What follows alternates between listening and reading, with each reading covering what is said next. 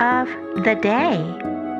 Your regrets aren't what you did, but what you didn't do.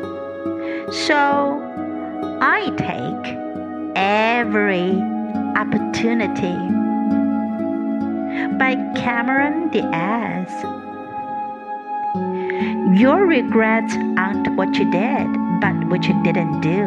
So I take every opportunity. Word of the day regret. Regret.